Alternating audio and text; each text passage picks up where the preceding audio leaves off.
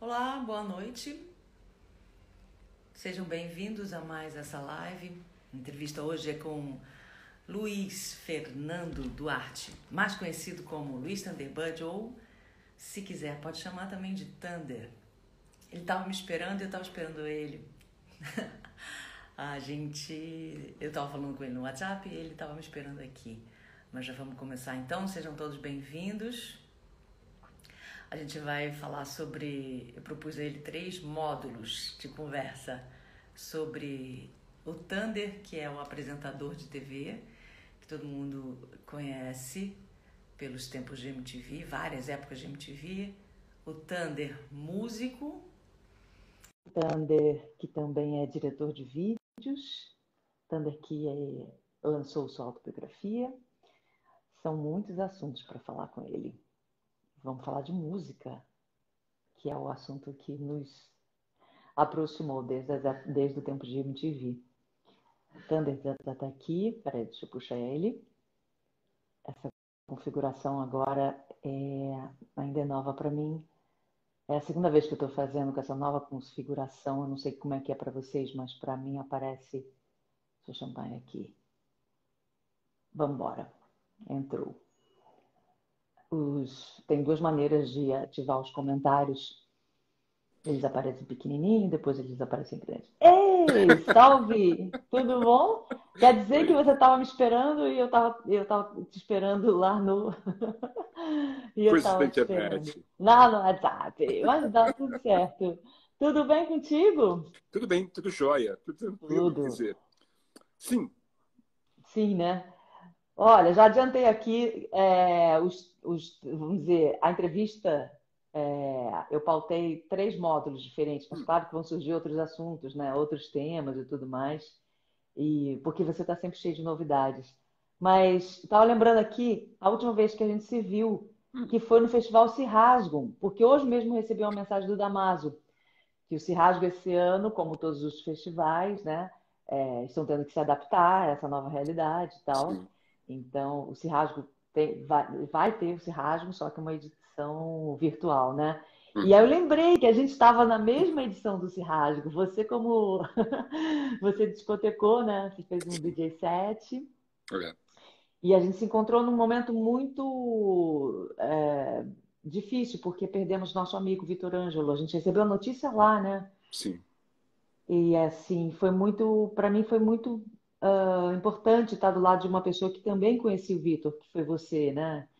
Então, é engraçado isso, que a gente sempre se vê em situação assim de show, muito esfuziante, bastidores de TV, a gente nunca tinha se encontrado numa situação, né, de perder amigo e tal. Enfim. O Vitor trabalhou com a gente na MTV. Trabalhou né? com vocês, ele, né? É. Eu sempre tive muito carinho por ele. A gente tinha voltado a se encontrar, uhum. isso por volta de 2010. E daí o Chico Sá fez uma música, quer dizer, na verdade ele fez um texto. Naquela época do, do churrasco diferenciado de Higienópolis, ele fez uma carta para o Vitor Ângelo. Hum. E daí eu peguei essa carta e musiquei. É a música que abre o disco Osciloscópio dos Devotos, é uma música minha com letra do Chico, é uma carta ao Vitor Ângelo. Então, ao Vitor, é. Saudoso Vitor Ângelo, né? Pois é, eu lembro, eu lembro que você me contou essa história lá, quando a gente estava em Belém do Pará. É. Bom, mas vamos começar falando do presente, porque é, eu acho que a gente compactua da mesma, tem o mesmo jeito de encarar a vida, né? É, tudo que a gente já viveu até agora, somos contemporâneos, né? É, estivemos juntos no início da MTV, foi muito bom, mas a gente vive o presente, a gente está sempre com mil projetos inventando coisa. Então, é. né? Tanto eu quanto você. A gente gosta muito do passado, mas a gente não vive do passado. Né? Ah, aquela época que era boa e tal, não sei o quê. Não, essa época é a ótima. Época, essa época tá ótima, eu também acho, Luiz. Olha, então vamos lá. Adorei que você me mandou os dois singles e fiquei mais surpresa ainda. Eu já tinha lido que você estava lançando, né? Dois, dois singles, para quem não sabe.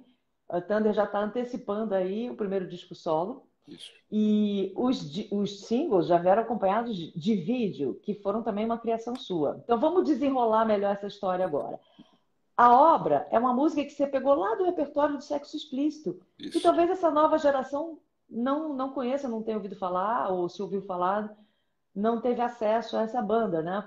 Lá dos primórdios, eu queria saber como é que você resgatou essa música e qual era a sua relação, porque eu conheci Rubinho Troll e John Ulloa, que depois, né, uh, formou o Patofu e tal, Sim. por conta do sexo explícito. Eles, eu lembro que um deles deixou na minha casa, no Rio, na época eu trabalhava na Bis e tal, deixou uma fitinha cassete. E se eu não me engano, acho que era, era com sexo explícito, que eles tiraram o, né? Lembra disso? Que é, eles chegaram a tirar o uma época? Lembro disso. Então me conta verdade, como é que você resgatou a obra. Hum. Então, eu conheci o pessoal da, do Sexo Explícito é, tocando, né? É, lá no meados dos anos 80, a gente começou a... Eu formei os devotos e a gente começou a frequentar o circuito under, eh, underground paulistano, né? Com o tempo a gente fez alguns shows fora também, mas rapidamente a gente se encontrou, eu acho que foi no Espaço Retrô, a gente tocou hum, juntos no Espaço tá. Retrô. Ficamos muito amigos. É, Rubinho, hum. figura, né? O Marompas, né? o baixista, a gente ficou muito amigo, assim. E tinha um amigo nosso, em particular, que, que morava do, em frente ao Retrô. Era jornalista da, uhum. do, estado, do, do, estado de São Paulo. Aí a gente, a gente ficou muito amigo, assim. Daí eu, eu lembro que eu fiz o Festival da Billings, em 1986 uhum. ou 7 chamei, eu fui o curador desse festival, e chamei tipo 25 bandas, entre elas Sexo Explícito. Começamos a fazer muito show juntos. E eu, quando eles lançaram o primeiro disco, é, que abre com a obra, é, é um disco muito especial para mim. É, eles foram os caras da minha turma que foram os primeiros a lançar discos. Foi Cães Vadios, Garotos Podres e tal, e, e o Sex Pistols veio com esse disco muito legal, assim, muito bem feito. Eles tinham feito também a coletânea Sanguinho Novo, onde, que, era, que era uma é. homenagem ao Arnaldo, e eles tinham cantado O Sol. E é, eu lembro de uma particularidade, posso falar um pouco sobre isso? É muito interessante, porque... Pode, por isso eu abri com isso. Eu comprei esse disco Sanguinho Novo e levei na casa ah. de uns amigos que moravam em frente ao Sesc Consolação, né? Hum. Levei o disco e levei também um... É, levei uma substância lisérgica e, e nós consumimos. E daí começamos a ouvir o disco e ouvimos o sol. Eu falei, ah, uhum. ouvimos de novo o sol. E daí a gente ficou a madrugada inteira ouvindo apenas o sol explícito, toda a madrugada até pela manhã, viajando na música, no Arnaldo, no sexo. Isso aqui é uma viagem. Foi um momento, foi um momento muito bacana. Assim. Então, assim, eu tenho muito, muito amor por essa banda. Assim. A gente tocou muitas vezes juntos, eu sempre gostei muito deles. E do Patufu também. Uma relação muito próxima com o Patufu. O primeiro show do Patufu no Rio de Janeiro foi abrindo para os devotos no lançamento do disco dos devotos lá no Circulador. O primeiro show do Patofu em São Paulo foi no lançamento do primeiro disco dos Devotos no Aeroanta. A gente morou juntos no Rio de Janeiro, no Atlântico Copa. Então, assim, a relação era muito forte. E assim, quando eu, quando eu percebi que eu ia fazer esse disco solo, eu falei assim, meu, eu vou enveredar para um lado que eu nunca pude fazer com os devotos, que era de mais experimentalismo, de, de uma coisa mais dançante, de uma coisa mais no wave. E daí, assim, foi muito inspirado em James Chance and the Contortions, em Gang of Four, é, nesse tipo de sonoridade pós-punk e, e, fora do padrão. É, coisa que, por exemplo, Negro Léo, por exemplo, experimenta bastante. Eu vejo uma similaridade nesse, na sonoridade, pelo menos. A ideia de pegar essa música e fazer é porque essa música sempre esteve na minha cabeça. E um dia eu falei, um dia eu vou gravar. Com os devotos não seria, não fazia uhum. sentido. Então, era meio, para mim, óbvio a escolha da música e fazer um novo arranjo e muito inspirado nessa questão do, do James Chance. Tem lá um solo de pistão muito louco e, e as coisas dodecafônicas dos baixos do Boni. Foi uma delícia gravar aquele negócio. Foi uma delícia, foi uma delícia. Não, foi para mim quando eu ouvi, né?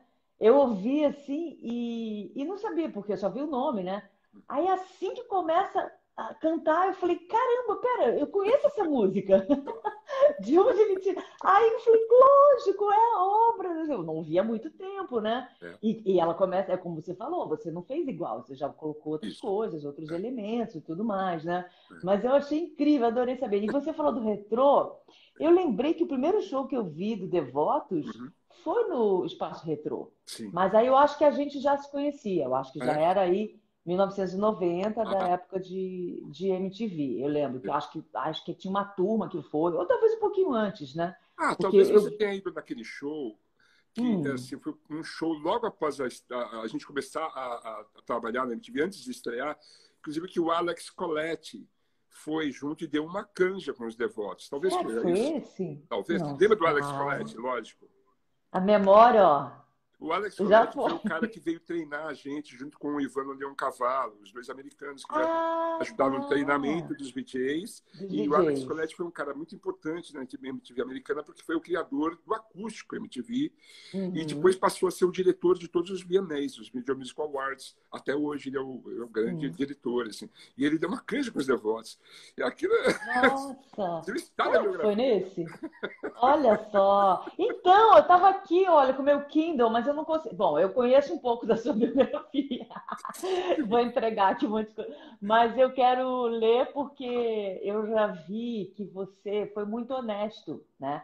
Quer falar da biografia agora? Já que você puxou, vamos falar da biografia. Na verdade, vamos eu falar queria do... fechar essa questão hum. dos singles, porque assim, na sequência eu lancei um segundo, uma segunda música que chama assim Insuportável, Insuportável, que vai na mesma linha, dançante, pós-punk, hum. muito inspirado em Divo, que é uma banda que eu adoro. Devotos de Nossa Senhora Aparecida tem muito a ver com Divo, o nome, inclusive. Eu tocava com o chapeuzinho do Divo. Então, assim, eu queria explorar essa sonoridade. É uma música que eu pude gravar todos os instrumentos e a letra é do Rodrigo Carneiro, nosso querido Rodrigo ah, Carneiro, Carneiro. do Mickey Junkies. Uhum.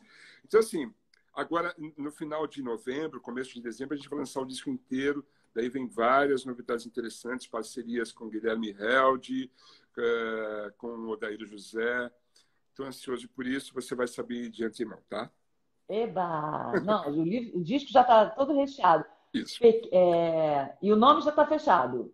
Pequena minoria de vândalos. Pequena minoria de vândalos. Isso. De onde vem esse nome? De onde vem a inspiração? Ah, foi um grande amigo, um grande companheiro uhum. que todas as noites nos diz boa noite, William Bonner, né?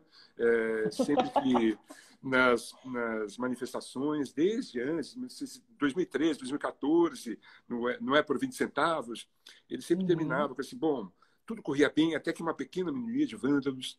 Entendi. Então, assim, eu achava essa expressão, essa criação, esse neologismo do William Bonner fantástico. e daí, assim, eu achei ideal para este momento que o Brasil está passando.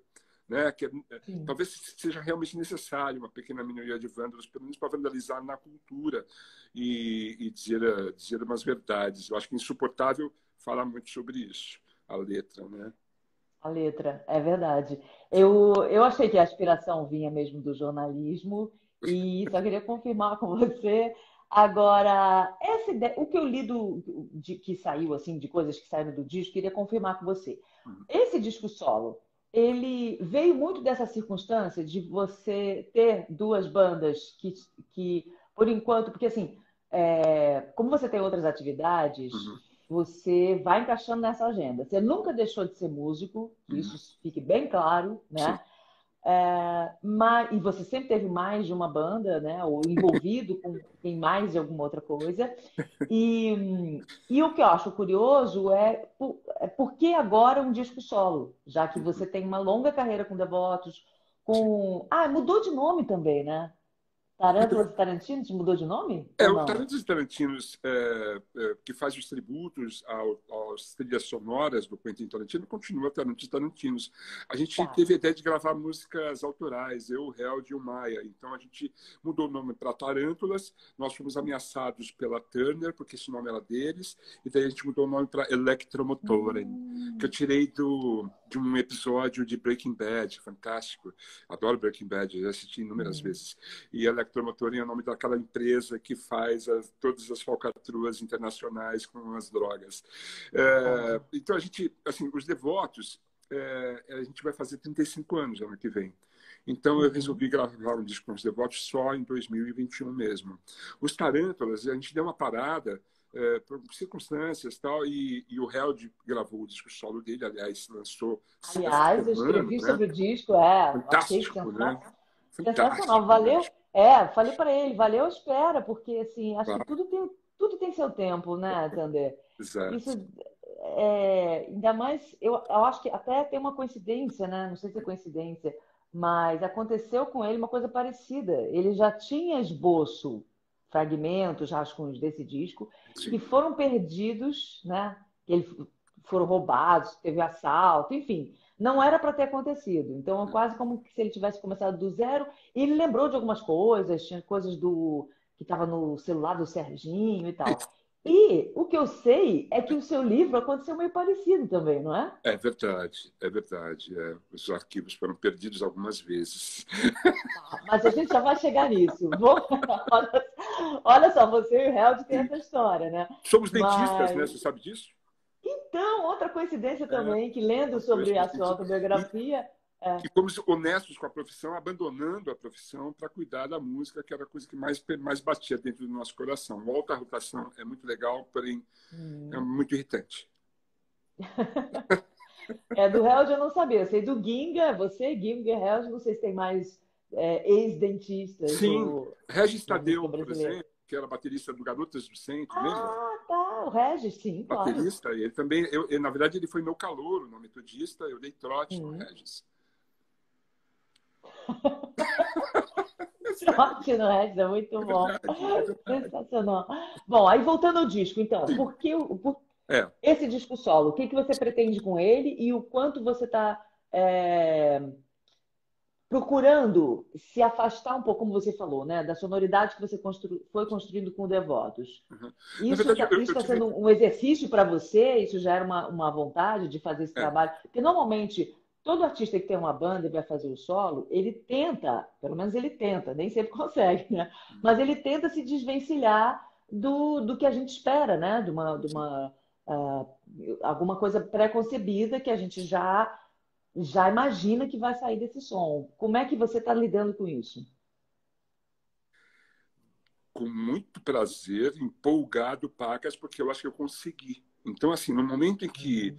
eu consigo emplacar uma sonoridade completamente é, distante do que eu já tinha feito, né, com Tarântulas, com Devotos, com todas as bandas que eu já tinha tocado, Porca Light, com, com o próprio uhum. Carneiro, é, a ponto de assim das pessoas é, notarem isso e festejarem isso. Então, na hora que o Lúcio Ribeiro chega e fala assim, cara, eu disse sobre o Thunder, é o segundo é incrível, porque assim, nossa, ninguém esperava uma coisa como essa, e tá maravilhoso uhum. e sensacional. Eu falo, ah, que legal, porque era bem isso que eu queria. Eu queria realmente essa estranheza, eu queria esse choque. Uhum. Eu não conseguiria fazer essa música junto com os Devotos, não conseguiria.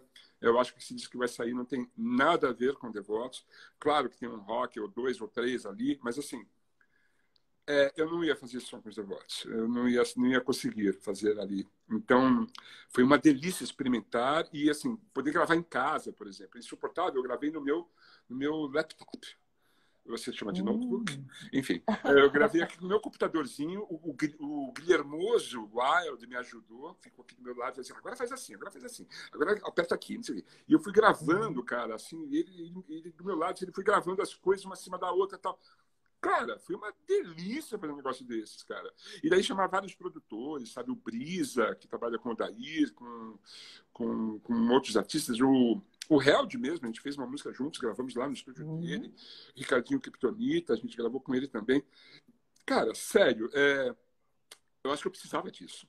E eu ensaiava uhum. isso há muito tempo. E assim, foi um momento ideal para isso. E foi um momento ideal também porque com a pandemia e a quarentena e, e todo o pavor que pintou, eu pude segurar essa onda sozinho, entendeu? Eu não tinha uma banda para assim, calma pessoal, vai ficar tudo bem. Eu só uhum. virava para o espelho e falava, vai ficar tudo bem? Era você com você mesmo, né? Então, assim, é, e vai ficar tudo bem, você sabe, né, Lorena? Vai ficar tudo bem. A gente vai superar isso, a gente vai passar por isso, a gente vai ter que lidar com essa dificuldade, né? Hoje eu soube que uma amiga querida, querida, ontem ela uhum. já foi diagnosticada com Covid.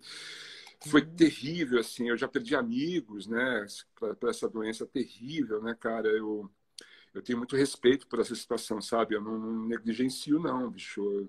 Não dá para bater o louco negacionista numa hora dessa, entendeu? Eu fico até um pouco ensandecido quando vejo vacinas dessas. Sim, sim. O fato é que, assim, é, eu estou lidando com essa situação e o disco tem me ajudado muito o disco, o livro, sabe? As lives que eu faço. As lives. Teve um momento, Lorena, eu virei o louco da live. Fazia live todo dia. Eu, eu tô tentando segurar minha onda. No começo eu fazia duas, essa semana eu tô fazendo duas, porque eu já tinha feito com a Takai. Aí me deu vontade de antecipar a sua, né? Que a gente ia fazer semana que vem. Falei, ah, não, vamos fazer já. Mas uma coisa que eu li que eu achei curiosa é eu vi que você fez uma declaração dizendo Eu nunca toquei tanto violão na minha vida. É verdade. É verdade. Sabe que o violão é um grande companheiro. Eu tenho aqui em casa, assim, eu estou solteiro, então assim, em casa eu tenho dois companheiros aqui. É o meu violão e o meu cachorro. Rickenbacker é um grande figura, artista. Ele é artista. Assim, quando ele chegou, ele, ele foi adotado, então ele tinha aquela síndrome do cachorro abandonado. Então ele não podia ficar sozinho, ele, ele ficava louco, assim. Daí Está tudo relatado no livro, assim, tem, tem histórias maravilhosas sobre a uhum. chegada dele e a evolução dele e como a gente foi se acertando e tal. Ele, ele passou aí, aí na, na no estúdio comigo para fazer o podcast, então ele uhum. ficava encantando os, os convidados. Eu estava lá entrevistando o Eduardo Suplicy, de repente o Suplicy fazia. Eu falava, o que foi, Eduardo? Ele assim, o seu cachorro pulou no meu colo. E assim, é. Então, assim, o Rickenbacker, ele é uma figura adorável, muito fotogênico, está na contracapa do livro, aparece em todos os meus programas do Music Television. Sim, já, eu conheço já o Ele é encantador. E é. o meu violão, quer dizer, os violões, né? Eu tô com o meu violão, a Lucinha me emprestou um violão dela, então eu fico. E aí eu pego eu, tô, eu fico meio assim, eu percebo que eu estou entrando numa, numa onda neopunk estranha, eu pego o violão e começo a tocar, vou lá, pego umas músicas. Eu estava tirando Hewlett Daughter, do Granddad, uhum. agora há pouco. Porque, cara, é uma delícia, né? Pegar o violão e começar a tocar e cantar. E daí eu levo isso para minha live de domingo, chama Live de Domingo. É, domingo. Inspirado em Dom Matoso, né? Lógico. Eu demorei para entender. Eu falei, como é que é? Aí quando eu falei, eu falei, ah, de domingo. Porque de domingo, de domingo eu falei, qual que é o de domingo? É, esse é o domingo. É, o Glauco Matoso, né? Ele tinha a revista De Domingo, Jornal De Domingo. E... Ah, é, do Glauco, sim. Isso. Grande Glauco, né? O Glauco agora tem um representante dele no Instagram, né? Eu fiquei surpreso com isso. Uhum. Falei, cara, que legal, Glauco. Ele assim, não, não, é um amigo do Glauco, coloca as coisas amigo. do Glauco. Manda um abraço pro Glauco. Não, manda um, manda um e-mail pro Glauco, que ele tem um, ele tem um, um codificador, que, que ele, o codificador lê o e-mail e coloca a voz. Cara, sensacional, né, bicho? Maravilhoso. O Glauco é uma figura, né? Foi meu parceiro no primeiro disco dos Devotos. Tem duas músicas com letras dele ali. A gente ficou muito amigo na época do Chiclete com Banana. É uma grande figura, né, bicho? Agora, no disco você falou, tem participação do Odair? Sim. O Odair fez uma é... música para mim. Ah, que honra, hein? Demais. Só, no ano passado, ele gravou um disco, é, Hibernar na Casa das Moças, ouvindo rádio. E ele me chamou para participar desse disco. Eu faço as narrações. Daí eu falei assim, posso pirar? Ele assim, fica à vontade, amigo Thunderbird. Ele não me chama de Thunder, não me chama de Bird, uhum. não me chama de Luiz, ele me chama de amigo Thunderbird. Amigo e assim, Thunderbird. ele fala assim, amigo Thunderbird, fica à vontade, pode pirar. Daí eu, eu trouxe uns negócios de Rogério Sganzella, sabe, do Bandido da Luz Vermelha, umas coisas uhum. do Arrigo Barnabé, aquelas narrativas.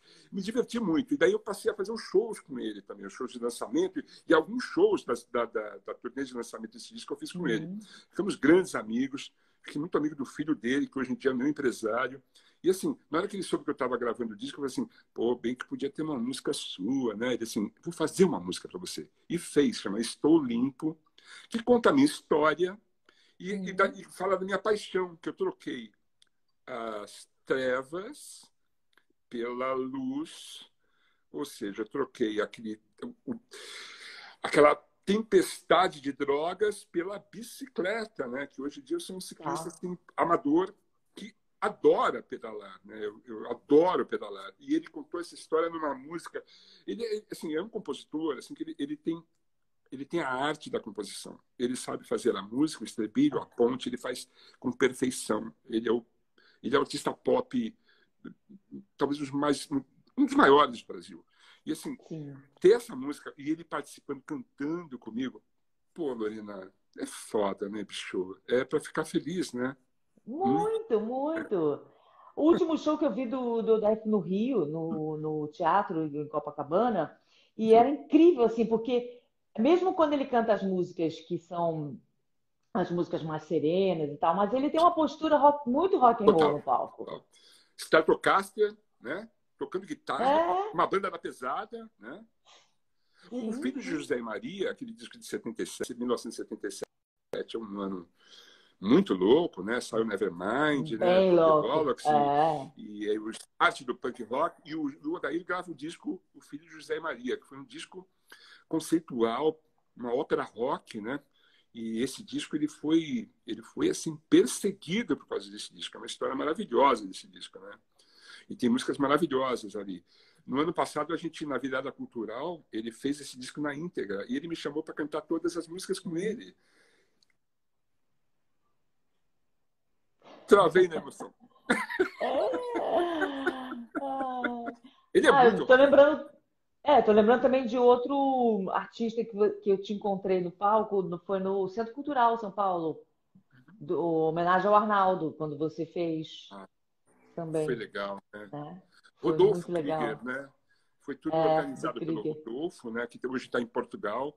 Foi maravilhoso Sim, aquilo. Eu lá, das músicas que eu mais gosto. Eu fui... É... Desculpe, né? Foi lindo Exatamente. aquilo, foi lindo aquilo.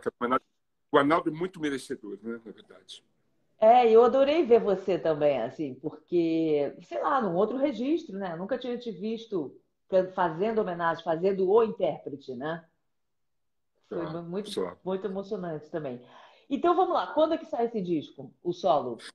Eu acredito Pequena que no final de novembro, começo de dezembro, hum. eu quero que saia esse ano ainda. Está marcado esse disco com 2020, você entende? Eu acho que tem que estar tá marcado esse uhum. disco foi concebido, lançado nesse ano maluco, é, ectópico, né, bicho absurdo.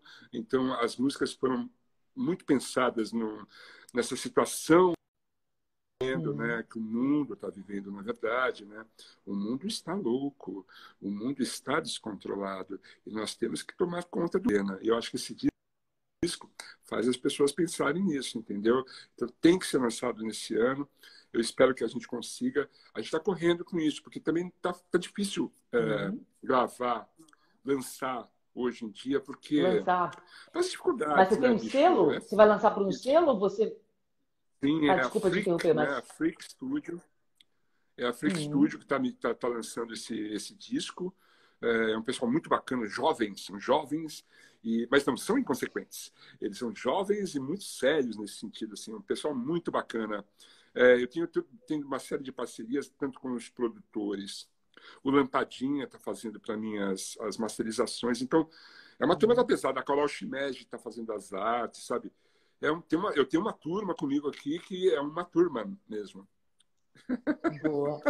E aí, e aí, o que, que acontece? O Devotos, então, ano que vem que comemora os 35. É, e aí 35 já. Mas a gente vai fazer um disco, é. Vai fazer um disco. Aí faz um disco, tá. Sim. Tarântulas e Tarantinos fica um pouco, está hibernando, e Electromotorem então, continua... na verdade, deve gravar, terminar o disco ano que vem. A gente tem uhum. já cinco músicas gravadas. A gente quer fazer um EP, a gente vai fazer esse EP. Lógico, quando a gente puder se encontrar e, e poder fazer a coisa né, como se deve. É, uhum. Eu quero fazer, eu quero fazer show, né? não aguento mais fazer live. Eu quero fazer show, entendeu? Para fazer uhum. show, a gente precisa que as coisas voltem a funcionar. Para é, isso, a gente é. precisa de, primeiro, seriedade da parte de quem governa esse país, né? esse país, esse estado, essa cidade, e a gente precisa de uma vacina, né? Para a gente poder estar tá tranquilo e poder fazer um show para as pessoas. Sim, ainda acho muito complicado isso, Sim. porque a, a estrutura das casas, dos locais de show, não vão comportar essas regras todas, os, os, todo o protocolo que deve ser seguido. Se for para seguir a risca, ou o ingresso vai ter que custar muito caro, uhum. ou vai ter que ser feita uma reforma para acomodar o número de pessoas com esse distanciamento, isolamento e tudo mais. Eu acho muito difícil. Quisera eu fazer um show no Allianz Parque com as pessoas dentro dos automóveis, piscando a luz na hora que, termina a música. Mas não tenho esse poder. É, eu acho que quase é como assistir em casa. Eu não me animo muito, não. Drive Também não sei se eu gostaria dessa assim. ideia, mas, é. mas teve, aconteceu. Nosso amigo sim, Nando sim. Reis fez isso. Sim. E assim, bom, ele pode, ele lota um estádio com automóveis. Eu não lutaria assim, certamente não conseguiria fazer isso. Então, para mim, eu teria que tocar numa casa menor. E para isso, a gente precisa realmente que as pessoas estejam seguras para isso. Enquanto isso, eu vou cuidando de fazer shows virtuais mesmo. Virtuais. A gente participou de alguns editais, espero que um deles nos contemple e a gente possa viabilizar isso de uma forma bacana. Tá. Vamos falar então da, da, do teu trabalho, antes de falar da biografia, do que você continua fazendo, sempre fez com todo cuidado, é, que, são, que é o programa, o Music Thunder Vision e também o Thunder Radio Show.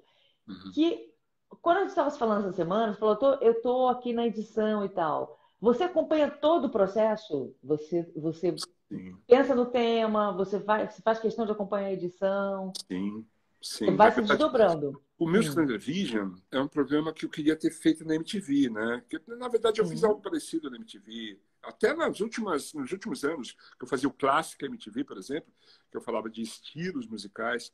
Então, eles me sabem esse estilo musical. No Music Television, eu, faço de uma, eu falo de um artista, ou de um disco, ou de um estilo e tal.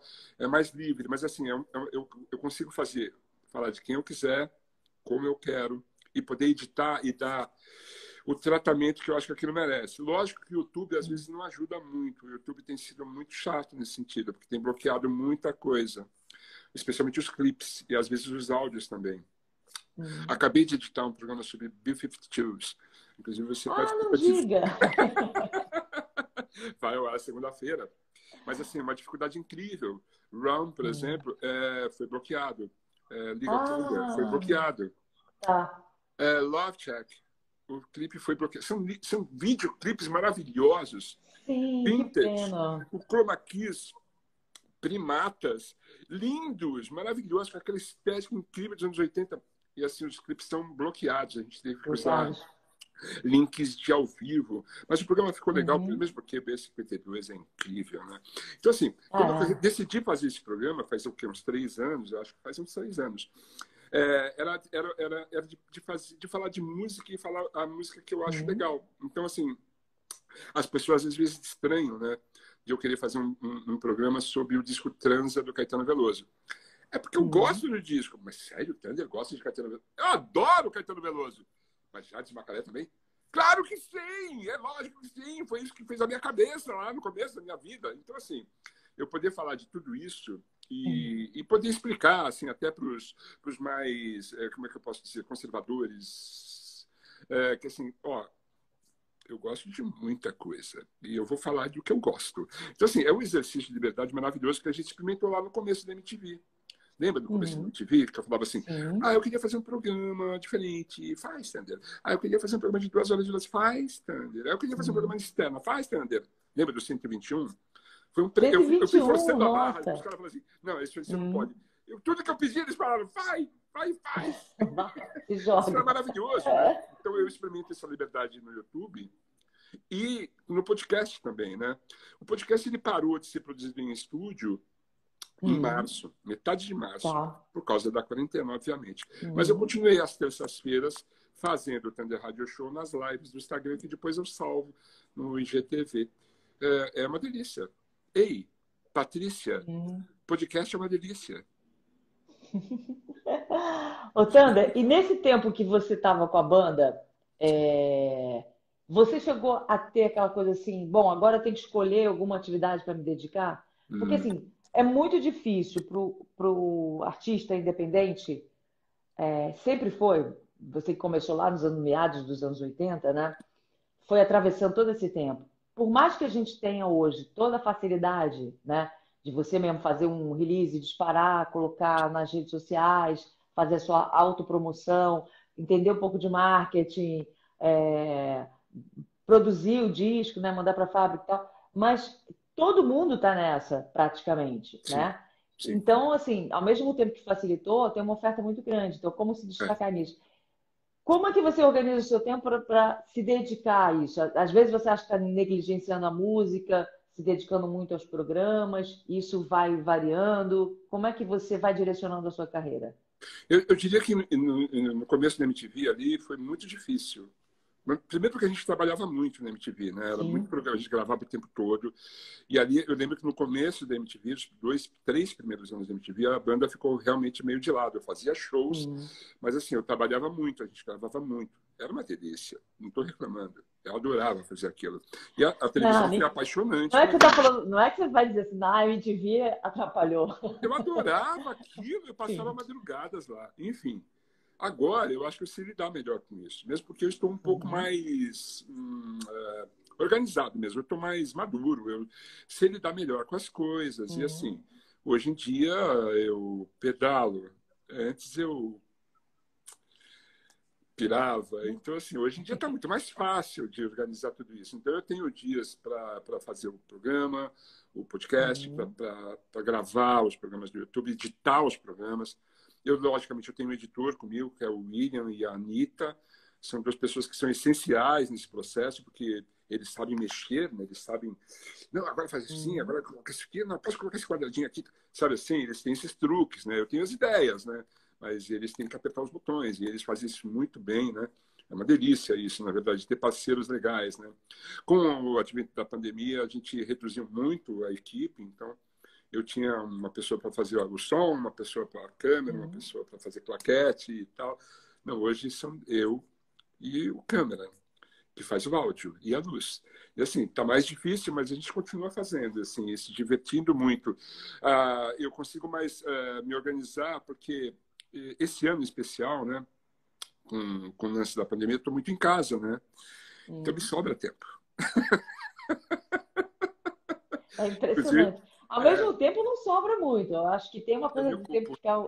É, é, o tempo está é. meio elástico, assim. Tem é. dia que ele encolhe e você fala, não fiz metade do que eu tinha que fazer e eu estou em casa, né? Sim. E tem dias que, que rende que é um absurdo, né? Por conta disso, você falou, a rua não tem como a gente chama, não tem como escapar, né? A, a, uma, a maior dificuldade, eu acho, do momento é o lance da, do, assim, de trabalho, né? De trabalho remunerado, que isso está muito difícil, né? Para todo, uhum. todos os artistas, né? A maioria dos músicos, a maioria dos artistas é, que vivem de arte, né? E cultura, está muito difícil. Então, assim, se eu não tivesse uma, uma pequena reserva aí para manter minimamente os meus, meus compromissos, ia ser muito difícil. E está difícil. Por isso eu espero que isso, isso a gente se resolva rapidamente, porque todo mundo está chegando no limite, né? No é muito angustiante, né, Lorena? É, é até essa pressão que está que, que tá rolando é, de como que todo, to, todo, todo profissional né? Toda equipe técnica, principalmente, né? Uhum. dos shows e também os profissionais que trabalham nas casas de espetáculo, enfim, todo mundo que trabalha, né? Nessa nessa indústria e tal, uhum. é, não, não tem não tem para onde ir, né? E é. foi a primeira e foi o primeiro segmento, digamos assim, que foi fechado, né? Sim. A, a cultura em si, né? Teatro, é, as casas de show, cinema e tal, e provavelmente vai ser o último a voltar. O último não tá fácil o último evento público que eu fiz foi no dia 14 uhum. de março, no MIS. Foi um bate-papo uhum. com Bob Gruen. Com Bob Gruen, exposição do, do John Lennon, né? Exatamente. A gente fez um bate-papo uhum. no auditório lotado. E assim, já tinha um lance, tipo assim, ah, meu Deus do céu e tal, não tinha máscara. Será? Não máscara, mas é. tinha aquela coisa assim, ó, oi, tudo bem, tudo bem, e álcool, não sei o que e tal. E assim, a plateia lá, mas é lotado o lugar, entendeu? Assim, foi muito louco isso, cara, que a gente ficou no camarim, eu e ele, eu, ele, a esposa, a secretária, o agente, uhum. o meu, meu agente, e assim, um camarim minúsculo, assim, todo mundo junto, assim. Daí depois do, do bate-papo, o Eduardo Suplicy subiu no uhum. palco, uhum. cantou uma música e, e eu não resisti, abracei ele, e assim, começou loucura, assim, cara. Nossa. E depois disso, eu ainda fui assistir, eu fui, eu fui rodar na exposição. Coisa que hoje eu não faria, não teria feito isso, mas assim, Sim. A gente ainda estava aprendendo a lidar com isso, né? E, de, e, no dia 14 de março foi a última vez que eu fiz uma coisa em público. Faz tempo, uhum. cara. Faz tempo. É. é. Eu, eu caí doente bem no dia 16. Nossa, não quero nem lembrar. Bom, mas vamos lá. E seguindo aqui, é, esse ano também teve um, é um ano que marca o ano de lançamento de Contos de Thunder, enfim, a autobiografia. E Contos de Thunder era um programa que você chegou a apresentar na MTV. É. Né? É. é. A história dessa biografia, como eu já adiantei aqui, é uma coisa doida, porque você chegou a trabalhar com Mauro Betting, fazendo as entrevistas e tal, Isso. né? Tinha um material muito grande, pelo que eu sei, Sim. e aí ele perdeu esses arquivos, e Isso. depois você voltou a, a, a esse trabalho e perdeu também? É, na verdade, ele estava ele tava gravando. É esse, ele, gente? ele escreveu o ah. livro, né? Eu ia só fazer os depoimentos. Mas quando ele perdeu o áudio, eu já estava com a ideia de escrever alguma coisa. Eu falei assim: quer saber? Eu vou escrever o texto. Deixa que eu escrevo. Uhum. Mauro, você faz as introduções dos capítulos. E você vai me dando os toques, assim, você vê que como é que uhum. estou enrolando e tal. Então, o Mauro foi importante nesse sentido. Teve a colaboração, colaboração também do Leandro Yamin, que trabalhava comigo na Central 3. Ele fez as entrevistas né, com algumas pessoas. Algumas pessoas uhum. deram entrevistas. Uma ou duas não quis dar entrevista. Ih, agora eu quero saber. Tá, na, tá, tá, aqui, eu vou ler, hein? Eu vou ler. Muito louco. Olha Mas só. Tá, tá no livro ou não? Não. Quem não quis dar entrevista não, não está no livro, né? Mas olha só, é. daí eu comecei a escrever. Comecei a escrever. Depois você vai me contar em off. Depois te conto. Ah. Escrevi, tá. escrevi, comecei a escrever, escrever, escrever. Desse eu estava quase terminando a história, eu já estava em 2000, a gente, é, foi no ano de 2016, 16 para 17. Hum. Eu perdi todos os arquivos no meu computador, com tudo dentro. Nossa. Fotos, músicas inéditas dos devotos, todos os arquivos do, do livro. Foi uma Mas loucura. Mas o que aconteceu? Não tinha backup? Ou tinha perdeu backup. o HD? Tinha backup, eu perdi tudo. Eu falei, ah, eu vou escrever tudo de novo. E fui lá e escrevi tudo de novo. Na verdade, eu prefiro uhum. imaginar que, assim, que isso foi bom porque assim pela terceira vez contando a mesma história você vai ficando melhor nessa história e assim você vai é isso que eu te perguntar exatamente é, é quase como que você estivesse reescrevendo a isso. história você vai elaborando outras coisas, né? Vai botando a balança. Foi isso que aconteceu? Também. Você vai lembrando é. de mais coisas e você vai tomando. Eu tomei muito cuidado, Lorena. Assim, eu, hum. obviamente, eu me expus nessa, nessa biografia, eu abri mesmo a minha vida, mas assim, eu tinha um compromisso de abrir a minha vida, não a de outrem. Então, assim, eu tomei muito é. cuidado para não é, incinerar reputações. E assim, tomei muito cuidado em relação a isso. Eu achei que é, é, era isso, esse era o mesmo caminho, entendeu?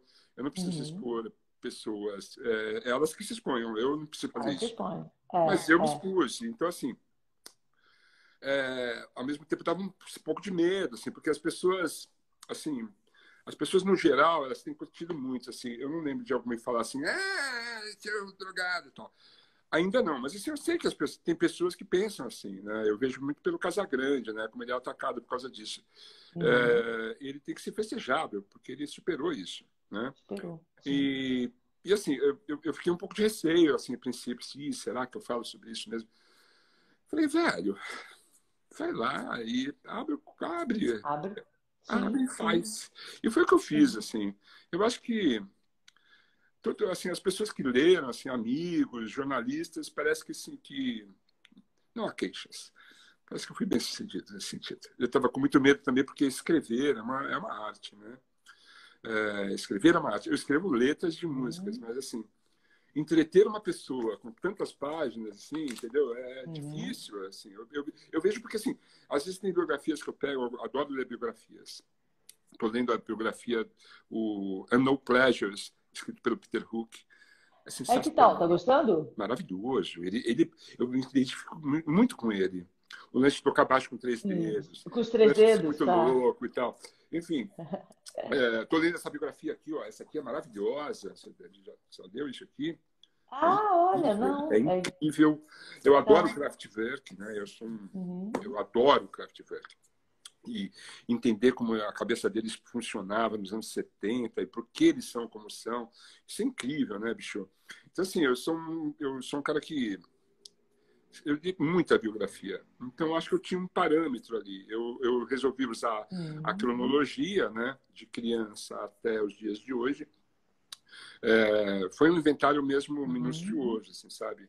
Com detalhes e tal. E não poupei, assim, já no momento que eu estava mal, isso eu não vou falar. Não, falei, falei. Assim, Falou também. E assim, então, quando falando eu nisso... ano passado, uhum. e foi em tipo agosto, eu terminei o livro, daí o livro vai para a revisão, daí fica na revisão, daí volta na revisão, daí eu vou revisar a revisão. E daí, depois isso aí, daí vai para a gráfica, daí demora um tempo. Ele ficou realmente pronto no começo de fevereiro. A gente vai uhum. mandar para a gráfica. Eu falei assim, não, não vai não porque nesses últimos seis meses aconteceu muita coisa.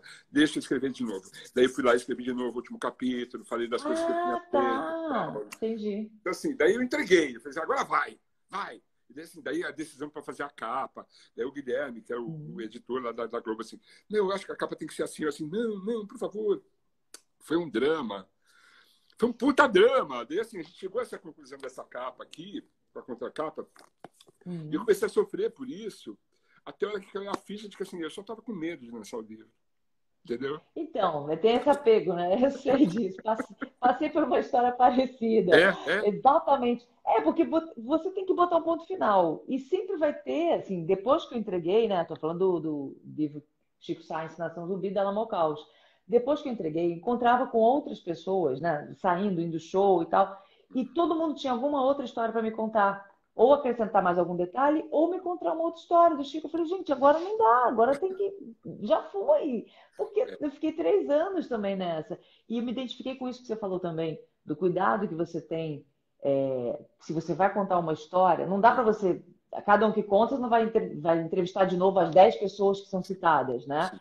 Eu, eu fui numa versão. Mas sempre que tinha algum assunto delicado, mais pessoal, mais íntimo, eu fazia questão de ligar e falar: olha fulano disse isso assim, assim, tudo bem, é isso mesmo? Pra... Porque é você falou, a gente está lidando com, né? Você tem que se colocar no lugar da outra pessoa. Isso. Você chegou a fazer isso Sim. quando você tinha histórias, porque é, é, é, você também, não é confiar, mas você hum, apostar que a memória da pessoa é o que aconteceu, e nem sempre é. Não que alguém vai fazer de sacanagem, entendeu? Contar uma história absurda para você. Uhum. Mas é isso, a gente às vezes lembra de coisas e fala, sabe que foi isso mesmo? Eu, eu, eu, eu, senti a necessidade de contar a minha versão dos fatos. Uhum. O nome Contos de Thunder é, porque, é eu que estou contando. Sim. Além de ser um, um, uma referência ao, ao, programa mais louco que eu fiz na MTV, que aquilo foi realmente alucinante, num período muito radical da minha vida. Uhum que foi o momento do turning point mesmo, né? De chegar lá no fundo, bater assim, nossa, pressal, que louco, e assim voltar para a vida, né? É, então assim, quando eu, eu, conto a minha história, eu senti a necessidade de contar a minha história, porque muita gente vinha, vinha me contar é, uhum. a minha história. E eu falava assim, não, não foi bem assim. Acho que alguém te contou essa história, exagerou um pouquinho, puxou muito para um lado ou para o outro. Eu senti essa uhum. necessidade de de colocar o meu lado, uhum. né? E eu acho que eu consegui fazer isso. Eu acho que eu fui muito razoável também. Eu e eu acho que talvez na primeira versão eu tenha sido mais, digamos, em alguns momentos colérico. Uhum. Mas daí a cólera passa. Ah, entendi. Mas com você ou com situações? Com situações, com pessoas. Situações. Porque, ah, meu, assim, eu, eu, eu, eu, eu vim para esse planeta para fazer amigos, mas assim, às vezes isso não acontece a gente às vezes dá de conta, dá de cara com alguém que a gente Sim. não se dá bem. E, e às vezes tem um, um choque, e isso aconteceu. O curioso assim, que a maioria dessas pessoas é, eu consegui restabelecer um, hum. não uma amizade, mas assim, tipo assim, tá tudo bem aí? Tá, tá tudo bem. Uhum. Isso é legal, né? Isso é uma delícia. Naquela festa de 10, de 20 anos na MTV, no Rio de Janeiro, isso aconteceu. Isso foi muito hum. legal. Encontrei uma ou duas pessoas que eu falei, e daí assim, e aí, tudo bem? Ah, tudo bem, assim, ah, então me, tá, me dá um abraço, e, sabe? E aí passou. Ah, uma tá. delícia, tá. né, bicho? Isso é muito bom, isso é muito bom. Sim. Agora, eu acho que o grande desafio, você me diz, uhum. mas de autobiografia, uhum. é como que as pessoas lidam e como, e como cada um encara esses dois pontos que sempre o leitor é, fica de olho, fica atento, que é os altos e baixos, sucesso e fracasso. Sim. E que cada um encara de uma maneira, né? Então, eu quero saber de você, primeiro, o que, que é sucesso para você? Bom, eu acho que o maior sucesso, depois de tudo isso, hum. é que em 1997, no primeiro semestre de, 90, de, de, de 97, eu tinha chegado à conclusão de que seria meu último ano. Eu não ia uhum. escapar. E eu estava meio que conformado com isso. Vai acontecer em algum momento de que eu vou pifar e. Vai dar merda. Paciência, porque eu não consigo me livrar disso. Ao mesmo tempo que as pessoas falavam assim, cara, você tem um problema. Eu falava assim, não, não tenho. Então, assim, era um conflito muito grande naquela época, a dependência química não era um assunto corrente de mesa de família. As pessoas escondiam isso. Não se falava sobre isso. Nem no hum. nosso meio artístico, não se falava sobre isso. Né? Era, era caretice falar sobre isso. Imagina, problema com droga, imagina. Hum. Então, assim, tomar a decisão de, de aceitar um tratamento, né, uma clínica e tal, foi uma coisa muito difícil para mim. E foi primordial a participação de um amigo, parceiro, amigo, uhum. que falou assim: eu acabei de passar por isso e olha, talvez seja bom para uhum. você. Eu falei assim: ah, acho. Tá. Eu falei assim: ó, né. Ele falou assim: acho que é. Eu falei: tá, um dia eu vou lá. Ele falou assim: um dia não, sábado. Tá tudo certo. Já falei com a sua irmã. E assim, você vai lá, você vai conhecer. Se você não gostar, você me fala, tá? E eu fui, não gostei do lugar, uhum. mas era medo mesmo. E eu tentei um outro caminho com os anônimos. Fui em quatro dias seguidos nos anônimos e eu percebi que daí eu estava limpo. E não sofri com isso. Foi interessantíssimo. Primeiro que eles me, os anônimos me receberam assim, de uma forma muito amorosa. Foi muito importante. Uhum. O jeito como eles me receberam. E falaram, volta aí amanhã, volta aí amanhã. E eu voltei. Eu só resolvi me internar porque no quinto dia bateu uma fissura assim. Eu falei, velho, você está cinco dias numa boa, você vai voltar para aquele inferno, vai para a clínica. Uhum. Pum, e fui. Então, assim, uma série de circunstâncias, de, contei com sorte também, sabe? pessoas me ajudaram, né? E depois que saí de lá também, né? Contei com a compreensão de muita gente, né? E assim, é, falar disso, ah, eu tinha que falar disso, vou esconder. Quando eu saí de lá, eu ia em programas de televisão, assim, e as pessoas perguntavam e eu falava, eu falava. Eu fui no Faustão uhum. e falava assim, é, eu tive problemas com drogas e eu estou em recuperação. Uhum. Eu achava que eu tinha que avisar todo mundo, sim, todo mundo sabia que eu era muito louco. Eu tinha que avisar que eu tinha parado. Não me procurem para isso, entendeu? Era isso que eu ia te falar, porque assim, quando você para, as pessoas não sabem que você para, se você não, não sinaliza, é. não é? Uhum. E e aí tem uma coisa também que eu acho que é o seguinte: mesmo depois que você para, as pessoas já ficam com uma imagem que você, ah, é doidão, loucão, figura, não sei o que e tal. Elas continuam achando isso, Sim. sem saber da sua vida, porque é a imagem que fica impressa, né? Isso aconteceu. É, eu, eu, deixei muito claro publicamente que eu tinha parado. Muita gente falou assim: que legal, sensacional, me abraçou, falou assim, pô, graças a Deus, eu não aguentava mais viver daquele jeito. Outras pessoas talvez não tenham gostado muito, preferiam talvez que eu tivesse virado hum. uma lenda. Outras pessoas simplesmente não acreditaram que eu parei. Então, assim, isso é muito louco também. Tipo, imagina, você não parou nada. Velho, se não tivesse parado, você ia sacar. você ia perceber, entendeu? Então, assim, foi difícil retomar isso. Quando eu voltei para a MTV em 2000, por exemplo, final de 99, Uhum. Eu já estava limpo há dois anos. É, algumas pessoas da MTV acho, deixaram claro que desconfiavam de que eu não estava limpo. E daí, assim, daí a cada vez que eles viam, assim, eu, sei lá, no verão MTV, em vez de estar tá bem doido, sair correndo, porque eu corria, uhum. ou na hora que eu voltei de Nova York com a medalha de participação da maratona de Nova York, e as pessoas falam, sério? Nossa, então quer dizer que você parou mesmo? Assim, é, parei, velho, parei. Estavam para acreditar, né? Nisso. É, mas assim, isso eu não podia fazer nada, entendeu, Lorena? Eles, é, eu não podia isso chegar. É de cada um. É, é de cada deixa, um. deixa pensar o que quiser. Eu tenho que é. ficar bem com isso, só isso. E foi difícil, porque tinha uma cobrança mesmo. Uhum. Tipo assim, porra, Tandê, quer dizer que você nunca mais vai dar um peguinha? Daí você tem que usar todas as ferramentas que você aprendeu. Não, não é nunca mais, é só por hoje, aquela coisa. Né? Isso ajuda muito. Né? Eu uhum. acho que os anônimos me ajudaram bastante, viu? E assim, amigos, família, né? pessoas que gostam de mim, pessoas que trabalharam uhum. comigo e ficaram do meu lado. Didi Wagner foi importantíssimo nisso, porque ela ela, ela, sabia de tudo e ela ficava do meu lado, me dava uma força. Ah, e eu fui com o Fred fazer a maratona de Nova York e ela foi para lá e no quilômetro 30, que é o quilômetro que o maratonista quebra, eu, eu encontrei a Didi. Sabe assim? Então, assim, essas coisas todas me ajudaram muito. O Zico Góes me ajudou pra caramba, ele dava uma força, assim. Então, tive ajuda de mais bastante gente, assim, para tentar e conseguir. Mas, então, a tudo isso que você me contou, né? Uhum. Desse, desse período todo que você passou e tal, é para responder que isso é o sucesso para você? Eu acho que é o maior sucesso que eu podia ter alcançado. Eu ia dizer exatamente isso, que estava é, uhum. totalmente fora dos planos, tava, eu, eu escapei da estatística, você entende?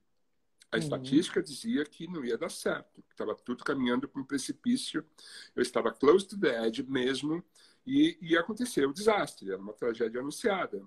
Lembra quando o Cacá Marcondes era o escolhido para ir no meu apartamento para saber se eu estava vivo? Pois é, isso aconteceu. Então, assim, estava tudo previsto para que aquele problema acabasse. No caso, eu. O problema era eu. E, assim, é... cara, deu certo. Eu, eu assim, depois disso, é. eu retomei minha é. banda, eu voltei a trabalhar na TV, eu, eu corri uma maratona, bicho. Eu não fazia exercício, eu nunca tinha feito exercício na vida. Eu corri uma maratona, cara. Eu parei de fumar cigarro, eu fiquei 10 anos sem fumar, uhum. sabe assim? Então, acho que isso é um sucesso. Eu acho também, total. Adorei essa resposta. É. Agora, e falando, e falando dos baixos, tem uma coisa assim que acontece, já aconteceu comigo e tal, uh, que eu acho até lembrei que na, na MTV no começo tinha até uma, um auxílio psicológico. Quem era? Não tinha um psicólogo que estava ali à, à disposição para tá dar um acompanhamento? Tá aí também? Ah, tá. Não era assim, não era à disposição. Hum. A gente pagava por isso. Era o Jacob ah. Goldberg. Era o Goldberg, era é isso? Goldberg, ah. o terapeuta das estrelas. que, mas que tipo de acompanhamento, que tipo de auxílio? Ele, é que, que, ele é um grande ele oferecia?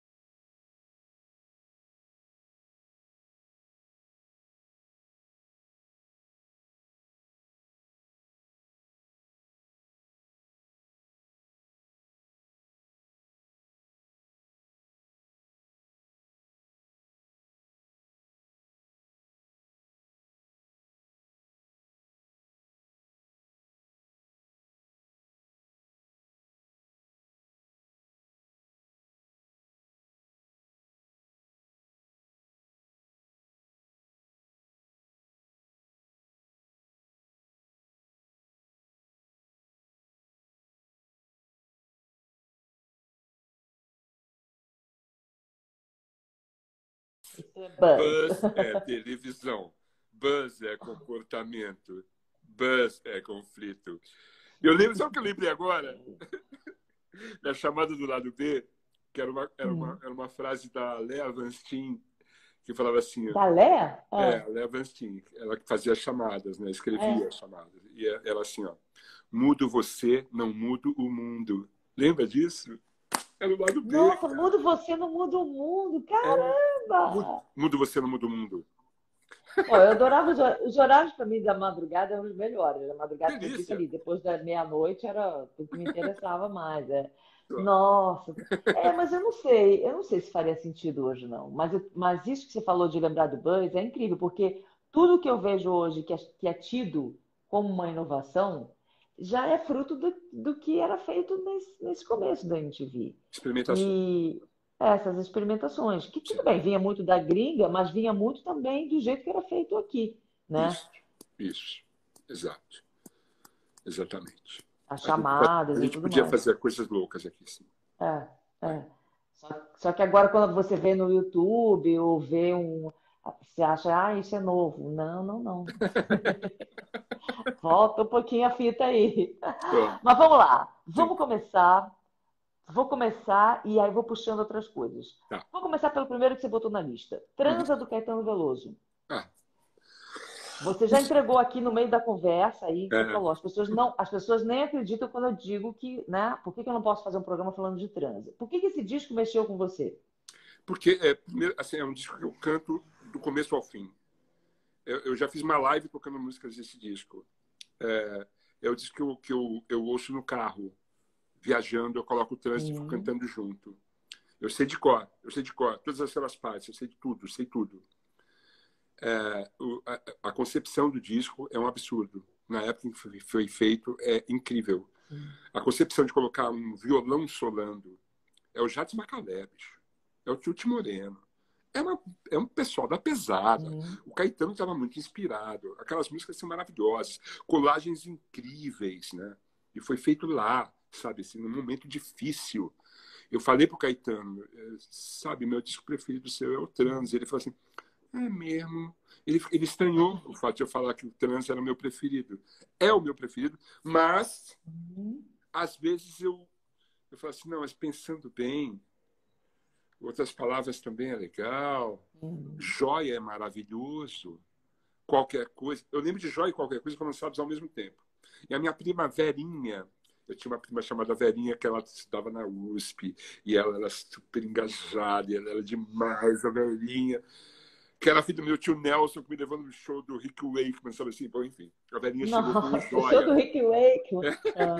É. a, a, a, Verinha, saiu joia, a Verinha chegou com joia lá na minha casa. Daí eu coloquei para ouvir.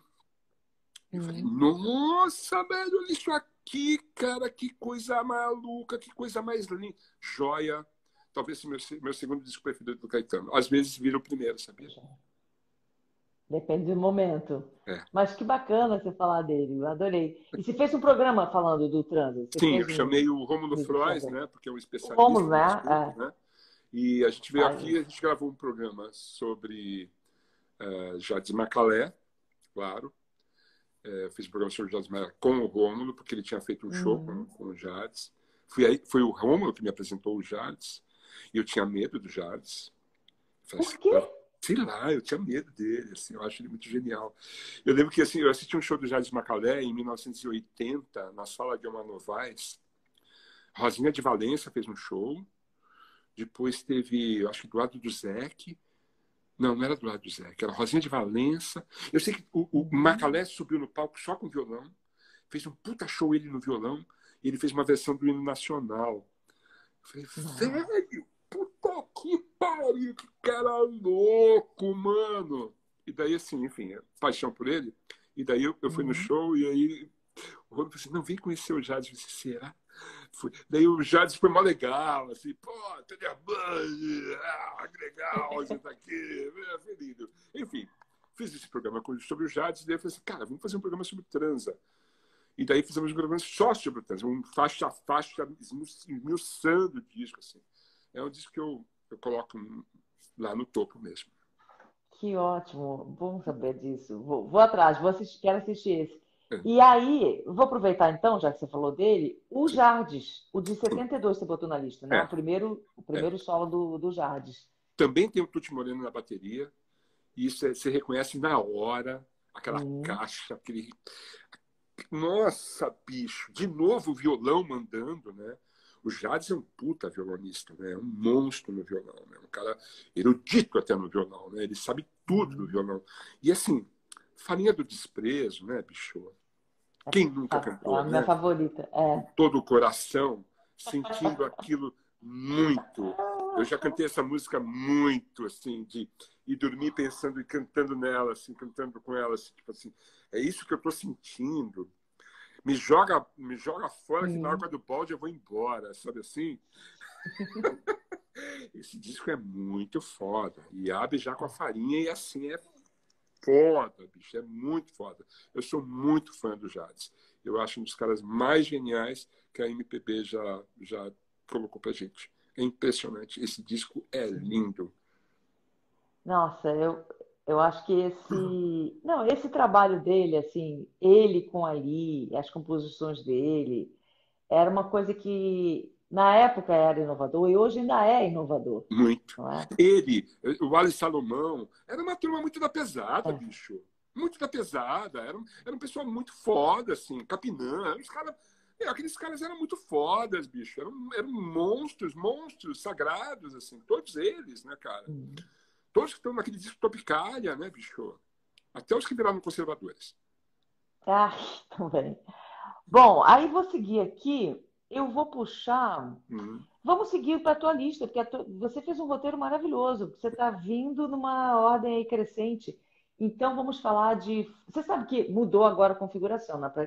É, quando eu fazia a... a semana passada ainda estava assim. A gente ia conversando e eu clicava no canto direito e eu botava a capinha. Ah. Que eu adoro também comentar sobre as capas, né? São lindas. É, é sobre a... E agora não tem mais esse recurso aqui na live. Sacanagem. Infelizmente não tem. É, é Mark é. Zuckerberg, né? Só dá a bola fora. É, eu adorava isso, porque quando eu descobri que eu podia fazer isso, eu descobri isso numa live do David Byrne, olha isso. Okay. E eu falei, eu quero, eu quero aprender como é que faz isso. eu, tinha, eu tinha todas as capas, baixava as capas, colocava ali no rolo de câmera e ia puxando. Bom, enfim, e eu fui agora querendo puxar a capa de Fruto Proibido. Maravilhoso disco da Rita Lee. Proibido. Eu acho que é o, 75. É o é o auge do Tutti Frutti ali, na verdade. Tem, uhum. eu, eu gosto muito dos, dos trabalhos setentistas da Rita. O, o Build Up é um disco muito especial, né, bicho? Também, Tempo Nublado é uma música assim que eu toco nas minhas lives, Tempo Nublado. Eu acho aquilo uhum. acho maravilhoso. É a tal da letra do taxista, né? Essa música é cheia de, de lendas. Mas daí ela lança o Atrás do Porto, que tem a capa do Antônio do André Petkov, né? Ah, e assim, é a formação do Tutti Frutti e tal. Mas no Fruto Proibido, bicho, cara, ali pegou forte, porque todas as músicas uhum. são muito especiais, muito especiais. E a banda tá tinindo, né? Lima Arcute, uhum. assim, arrebentando até nas composições, né? Luiz Carlini, uhum. decolando, assim, mandando tudo, né? É um disco muito especial. A Rita tá muito bem ali, né? Ela tá de rainha mesmo, já é rainha do rock uhum. mesmo, né? Já tinha passado por tudo, já tinha dado uns tapas na cara do Alice Cooper. Assim, a Rita já era um monstro sagrado, né, bicho? E eu acho que esse disco em especial fez muito na minha cabeça porque foi a minha redescoberta do rock nacional. Porque o rock nacional tinha meio de uma desaparecida. Eu estava muito ligado no, nos caras do pessoal do Ceará que tinham vindo. É, tinha uma onda ali no começo dos anos 70, né? Uhum. E o rock, tipo assim, pô, mas cadê o rock nacional? Os mutantes estavam ficando caretas, assim, eu não gostava muito daquela fase. É, progressiva, né? É, né, né. E assim, terça, né. né. Então, assim, quando veio esse disco, um disco de rock and roll e blues, hum. todas as músicas são lindas, né? E ela tá linda na capa, né? Então, putz, é um disco, é o meu preferido da Rita Lee. E ela sabe disso é. também. Já falei isso para ela. E, e fora que tem a música que é a consagração dela, que é Ovelha Negra, né? Negra. No solo é. que consagrou o Carlini também. Exatamente. Solo do Carlini, nossa, que é a marca registrada da música. Tem uma né? história incrível, né? Ele sonhou com o solo, uhum. ele tinha feito. Ah, é? é? Ele tinha feito um solo, mas ele não ficou satisfeito. Ele foi uhum. para casa ia gravar no dia seguinte. Falou, amanhã eu volto aqui e faço um solo. Ele disse que ele sonhou com o solo. Nossa. Saiu de casa com a guitarra, com o solo na cabeça, chegou lá e de primeiro gravou. Baixou. É. Veio, veio todinho e tal. E é, e é tido como o primeiro disco, você falou, né, do rock brasileiro, rock nacional. É considerado o primeiro grande disco de rock brasileiro. E o que é mais bacana, com uma mulher de protagonista. Né? Exatamente, exatamente. O rock nacional tinha poucos representantes, assim, malucos nessa época. Tinha Joelho de Porco, né? Tinha o, a Rita Lee, os Mutantes estavam numa fase progressiva, o texto estava numa fase o som nosso era progressivo, né? Era tudo tinha o Casa das Máquinas, que era rock and roll, mas não, não foi adiante por causa de um. Teve ali um, um acidente de percurso, né? Um dia a gente fala sobre isso, mas a Rita Lee. A Rita Lee, quando lançou esse disco, é, esse tal de rock and roll tocou numa novela, bicho. Eu lembro de assistir. Qual que era a novela? Sei lá, O uhum. Semideus, uma dessas novelas assim, dos anos 70. Tocou a música que era? Quem... Cara, tô tocando a novela, Rita Lee tá tocando a novela. Eu assim, ah, meu Deus do céu. Alguém vai lembrar. Toda vez que, que eu faço a live, eu vejo se alguém lembra. Ou alguém dá o Google aí. Que novela que era que tocava? Eu, eu não sei se era Semideus, cara. Será que é Semideus? Eu nunca fui muito noveleira. Alguém falou assim, ah, o Raul, o Raul. O Raul não era uma banda, né? O Raul era um cara. O Raul era uma entidade. É. E já era uma entidade. É diferente de ser uma banda, né? Mas o Raul realmente, lógico, já estava acontecendo. Sim, sim. Bom, agora vamos passar para um outro representante do. A último representante